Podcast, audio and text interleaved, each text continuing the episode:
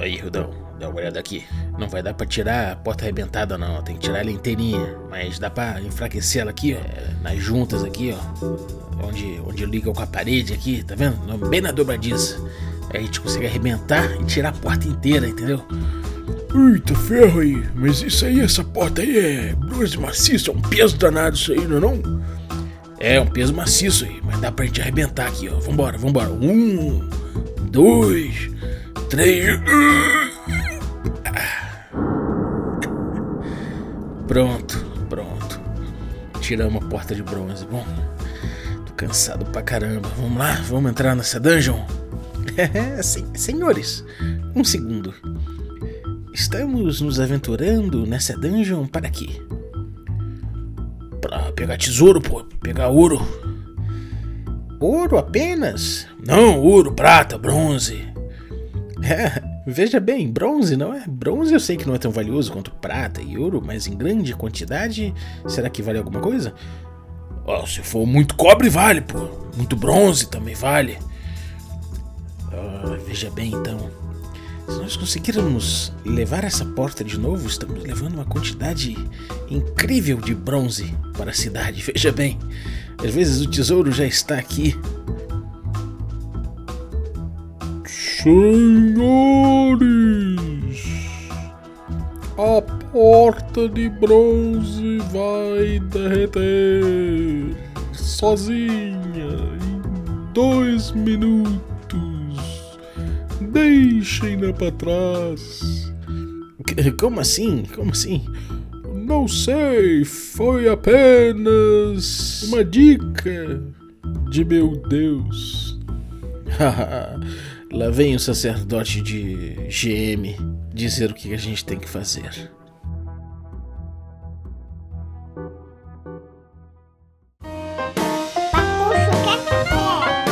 Café com o quê?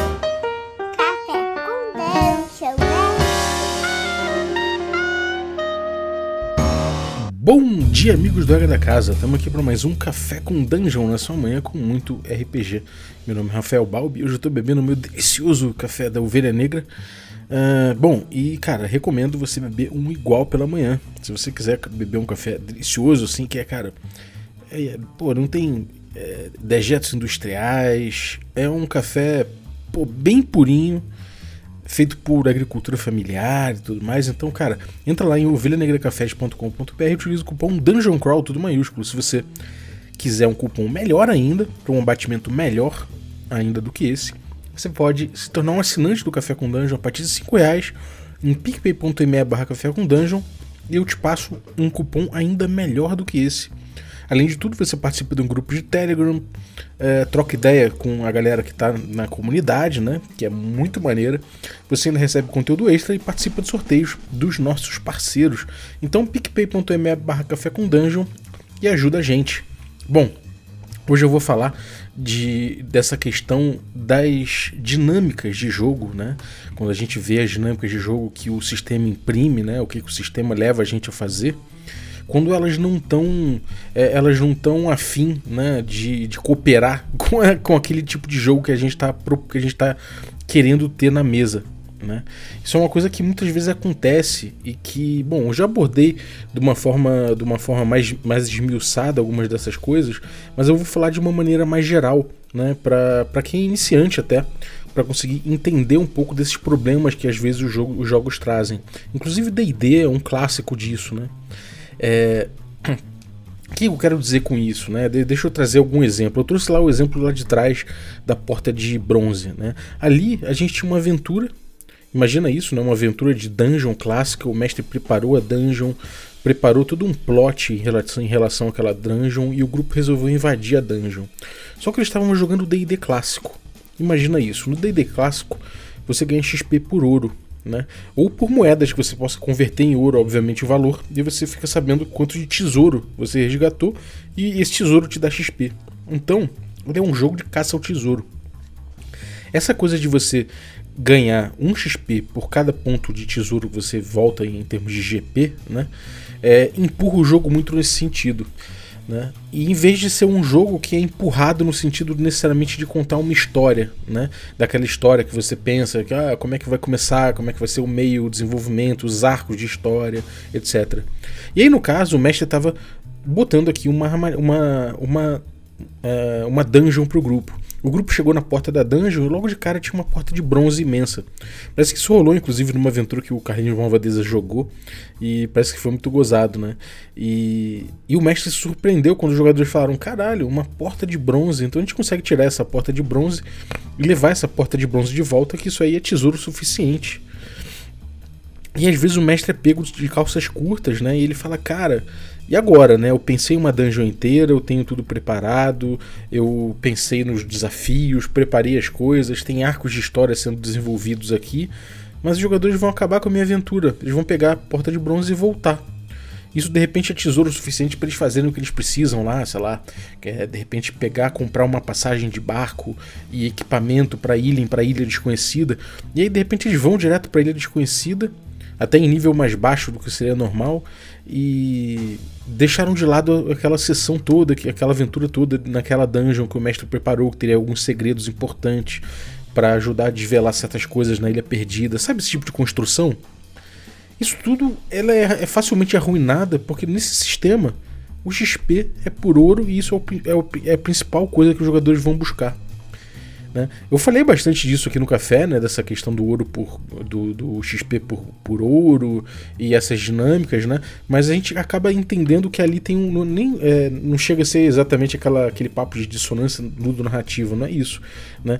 É, o que a gente tem de forma geral é que o, o, a verossimilhança que o jogo imprime ela é diferente, né? Ela não é exatamente aquela que você está esperando, que é cumprir aquele tipo de jornada heróica, etc.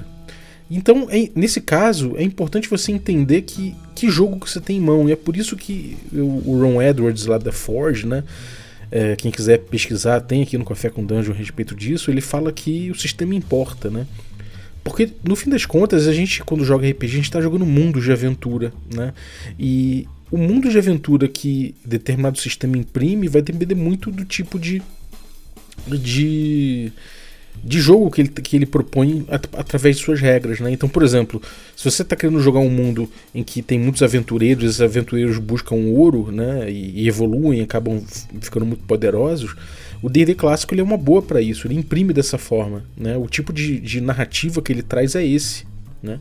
Se você, por exemplo, por outro lado, pega aí um outro problema que a gente tem desses aí, né? de uma, de uma às vezes de uma é, de uma mecânica, né? Ou, ou, seja, de uma, na verdade, de uma dinâmica que o jogo traz, é, que atrapalha um pouco o que, que os jogadores estavam buscando, o que, que o mestre estava buscando. Né? A gente tem aí, imagina uma cena com o dragão Malgoraz Zipidum em sua câmara de segredos, e de repente a gente descobre que ele pode revelar tudo que é segredo e desvelar tudo que é desconhecido, e que ele tem poderes incomensuráveis, mas que com algumas palavras ele pode deixar qualquer um louco. E aí os tesouros dele são lendários igualmente em riquezas e conhecimentos arcânicos, arcanos e cosmológicos. Isso é o mestre que pensou nesse tipo de plot, nesse tipo de ideia, nesse tipo de problema para o grupo. E o grupo está invadindo esse local para conseguir o, o, é, certas respostas e tudo mais.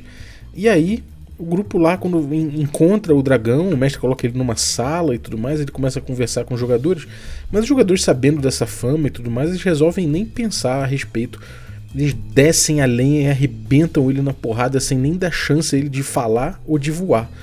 Então ele acaba num correspondendo à expectativa do mestre dele dialogar com os jogadores e revelar segredos e segredos que poderiam foder a mente dos jogadores, mas ao mesmo tempo também ele, ele nem, nem foi permitido ele que ele voasse para se defender melhor, né, com todos os seus poderes. E aí o grupo arrebentou com o cara. Quantas vezes você não, não, não, não viu isso numa mesa, né? Eu pelo menos vi muitas vezes.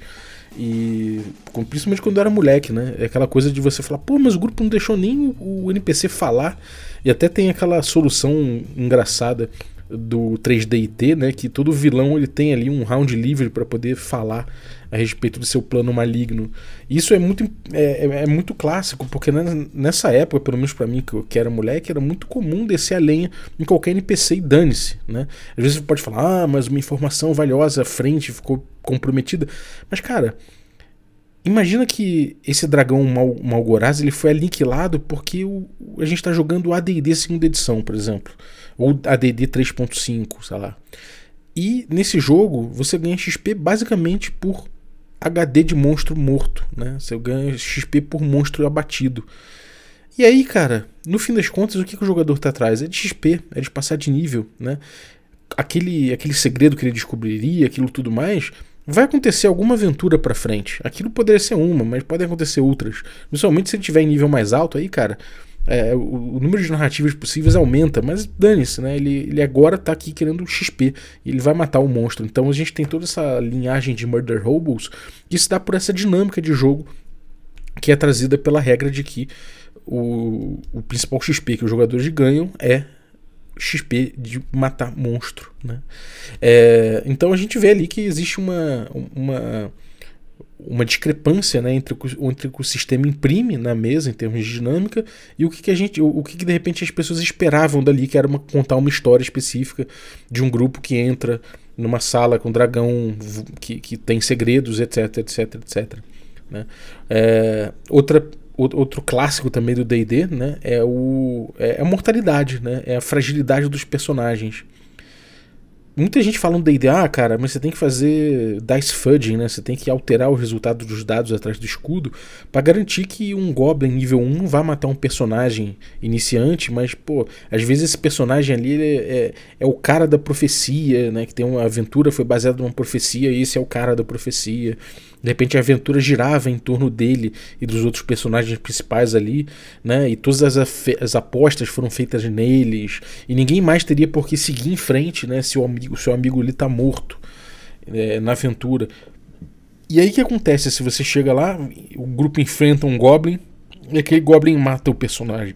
Ou mata qualquer um dos personagens, a aventura acaba ali né? Ou acaba sem sentido. Como é que, pô. Então os jogadores têm quase ali o, aquele tal de plot armor que a galera fala, que é se o grupo for pegar um, uns goblins na porrada, eles podem ser 100 goblins, porque eles sabem que eles não vão morrer, senão a aventura acaba ali. Ou se o mestre acabar a aventura ali, o grupo pode até ficar decepcionado, falar: "Porra, cara, você botou 100 goblins ali, a gente tinha uma história para contar, etc." Isso acontece, eventualmente. A gente vê que isso acontece muito. E tem um, um problema aí, justamente, né? Que se você está querendo contar um jogo que tem essas pretensões épicas, né? E esses arcos precisam ser garantidos e, e, a morte dos jogadores é um, é um problema, né? A possibilidade de morte do jogador, dos personagens dos jogadores é um problema. Talvez esse sistema tipo, típico do D&D aí, com uma fragilidade específica dos personagens e uma mortalidade dentro do sistema, não seja mais apropriado para contar essa história. Né? E isso acompanha o D&D até a quinta edição, tanto que até hoje você tem como regra da quinta edição, como regra não, né? Mas como uma possibilidade do livro do mestre, eles dizerem que o mestre pode esconder a rolagem e alterar o resultado do dado se ele achar melhor para a história isso. Isso é, é justamente uma gambiarra que se faz para que você possa ajustar essa discrepância entre o tipo de narrativa, o tipo de verossimilhança que aquele sistema entrega e o que você almeja contar como uma história de fantasia épica. Né? É... Então a gente vê que essas discrepâncias ela acontecem o tempo todo, mas não é exclusividade do D&D, né? Você pode pegar o fiasco, inclusive eu vou apanhar aí dos indie, porque eu vou falar agora, é, não nem falar mal, porque eu amo fiasco, mas eu vou falar de alguns problemas que eu vejo no fiasco. Muita gente aí vai me descer a lenha aí, mas vou falar o seguinte: é, o, o fiasco ele funciona de forma episódica, né, autocontido em episódios pontuais e tudo mais, em que, que acabam começam e acabam numa sessão.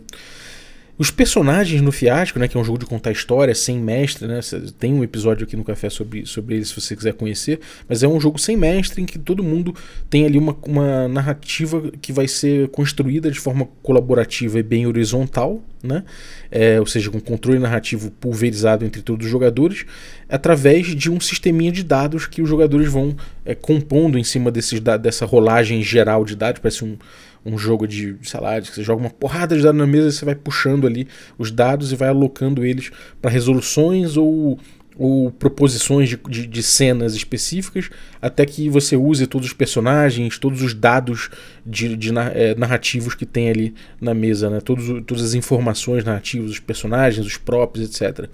E aí tem um momento de virada, você joga de novo os dados, enfim. É, ele funciona dessa forma, distribuindo o controle narrativo a partir desses dados. Né? E, de forma geral, os jogadores estão ali para contar uma história que, que emule uma narrativa dos filmes dos irmãos Cohen. Né?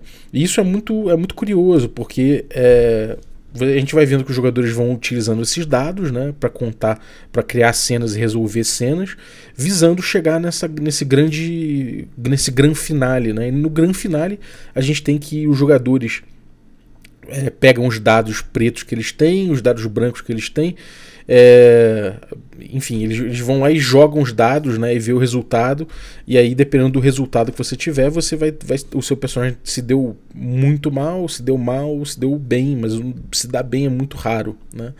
Então, na verdade, o que você quer nesse jogo para que o seu personagem se dê bem seria você é, equilibrar né, os dados brancos e os dados pretos que você, que você tem. Se a soma ficar muito para cima nos dados pretos, né, você vai se dar muito mal. Se der também nos dados brancos, você também vai se dar mal. Mas se ficar ali nas, uh, nas intermediárias, né, nos resultados baixos, ali você vai se dar bem. Então esse equilíbrio é, é interessante para que o seu personagem se dê bem no fim, no fim do jogo. Só que você tem uma coisa muito solta em termos de storytelling. Todo mundo pode criar uma cena, resolver uma cena utilizando todos os personagens colaborativamente. Né? Esses personagens desse tipo de ficção normalmente são avarentos, egoístas, trambiqueiros, cada um olhando para o seu próprio umbigo, né? e a sua gana é o que acaba é, levando todo mundo a se dar mal. Né? Isso é uma história típica dos irmãos Cohen. Então é importante de alguma forma que os jogadores eles busquem o melhor para cada personagem que eles trazem para a mesa. Né?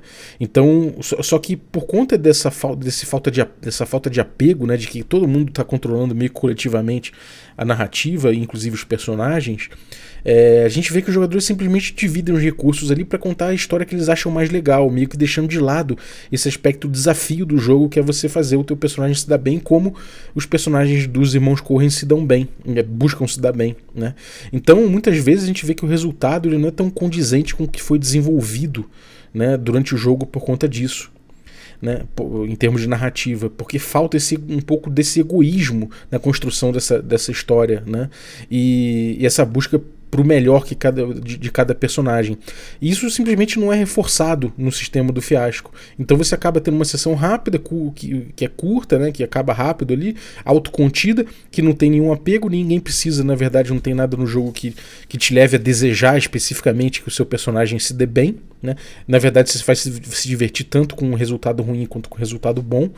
Então você não você acaba perdendo essa camada do jogo que eu acho importante, né? Eu quando jogo fiasco, eu tento levar ao máximo essa camada porque eu acho que acaba levando mais pro tipo de narrativa que os Cohen é, trazem, né? E que eu acho que aí valoriza mais o, os playbooks. Então, mas é uma coisa que se você olhar aí, cara, sei lá, pelo menos do, dos grupos que eu vi jogar fiasco, 90% caga para isso.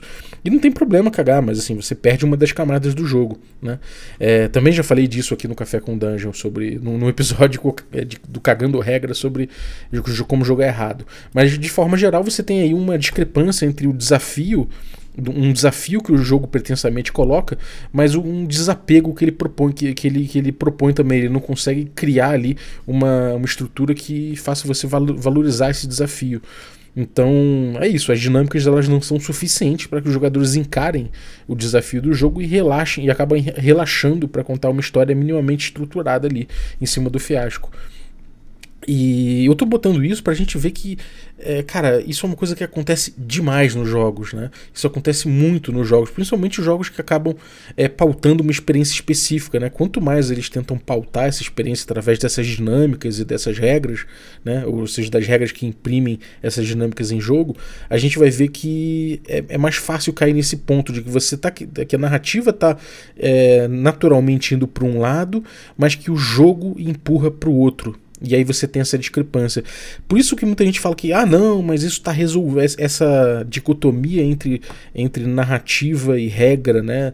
É, ela está superada porque os jogos de hoje mais modernos eles, eles têm a regra impulsionando a narrativa e eu concordo com isso isso de certa forma resolve um pouco essa dicotomia mas quanto mais ali a gente vê o sistema preparado para impulsionar a narrativa para um lado, a gente ignora que a narrativa pode muito bem naturalmente é, pedir né, é, pela sua verossimilhança ou por outras coisas, ela pode acabar indo para outro, né, naturalmente. E aí a gente vê essas discrepâncias, né? E às vezes é aquela coisa de você abraçar o sistema. Eu acho que isso é o mais importante, né? De você entender que aquele sistema vai te levar para um canto específico e você abraçar isso.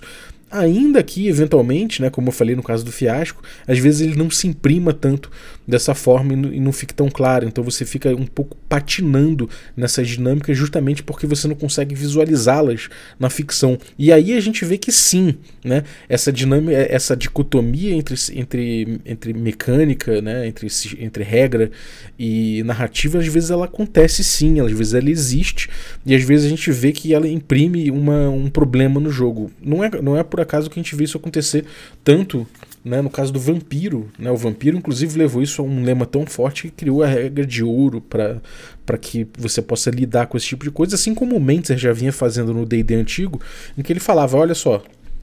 Se você tá lá com teu personagem nível 1, um Goblin tira 8 de dano e seu personagem tem 6, pô, mexe ali o resultado do dado para 4 e fala que deu 4 de dano no personagem e, não, e o personagem do jogador não morre, né?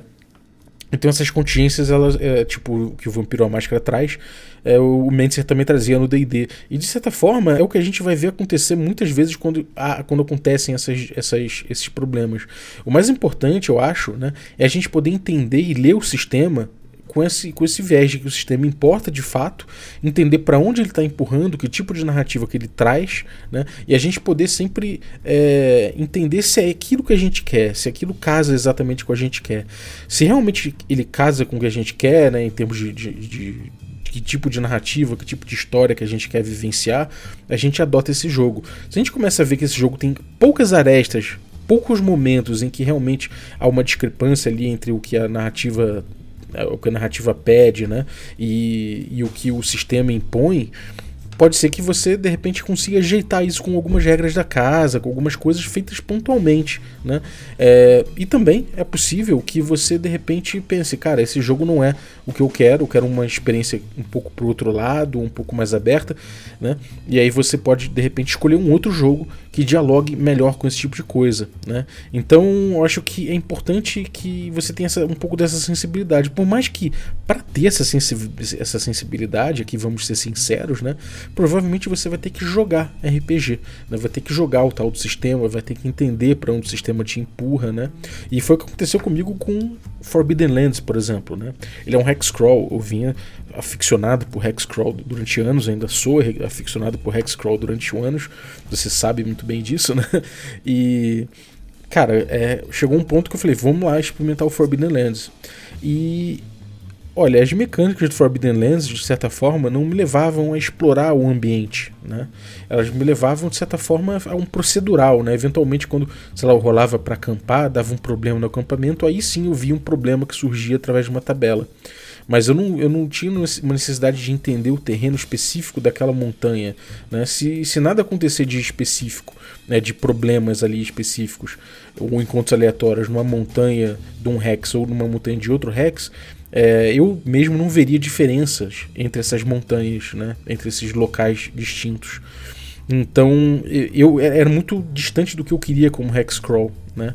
E na teoria eu largaria esse sistema de lado e pegaria outro completamente diferente, voltaria a jogar com DDBX, a fazer os experimentos que eu estava fazendo, porque o Forbidden Lands não conversou com o que eu buscava. Mas eu entendi que podia ter uma pequena modificaçãozinha ali, que foi inclusive o review sincerão que eu fiz aqui no podcast falando disso. Né? Em vez de mudar tudo, eu mudei uma dinâmica de jogo. Né? É, e eu mudei a dinâmica de jogo estabelecendo uma pequena regrinha ali. Né? E a regrinha é a seguinte se os jogadores lembrarem de algum. É, quer dizer, sempre que os jogadores forem bem sucedidos em, por exemplo, é, empreender uma jornada para um hexágono específico, ou caçar num hexágono específico e tudo mais, eles vão ter que me dizer o que, que eles aprenderam com isso, né? com esse sucesso em caça, por exemplo, ou em pesca, ou em, ou em jornada. Eles vão me dizer o que, que eles aprenderam naquele hexágono, daquele hexágono ali. Da próxima vez que eles passassem por esse, por esse hexágono, se eles me disserem é, como eles vão caçar, por exemplo, e isso bater com o que eles aprenderam desse, desse hexágono anteriormente, eu, eu simplesmente posso evitar que eles peçam, que eles façam uma rolagem para que não dê errado. Eu falo, cara, beleza, vocês lembraram, é bem isso, vocês entendem as facilidades de se caçar em determinado horário nesse, nesse hexágono e vocês conseguiram dessa forma. E dessa forma eu acabava trazendo significado para o ambiente. Né? Então, com uma pequena modificaçãozinha, eu consegui ajustar essa essa diferença entre a dinâmica que o jogo impunha e o tipo de jogo que eu buscava, né? E aí ele parou de patinar nesse ponto.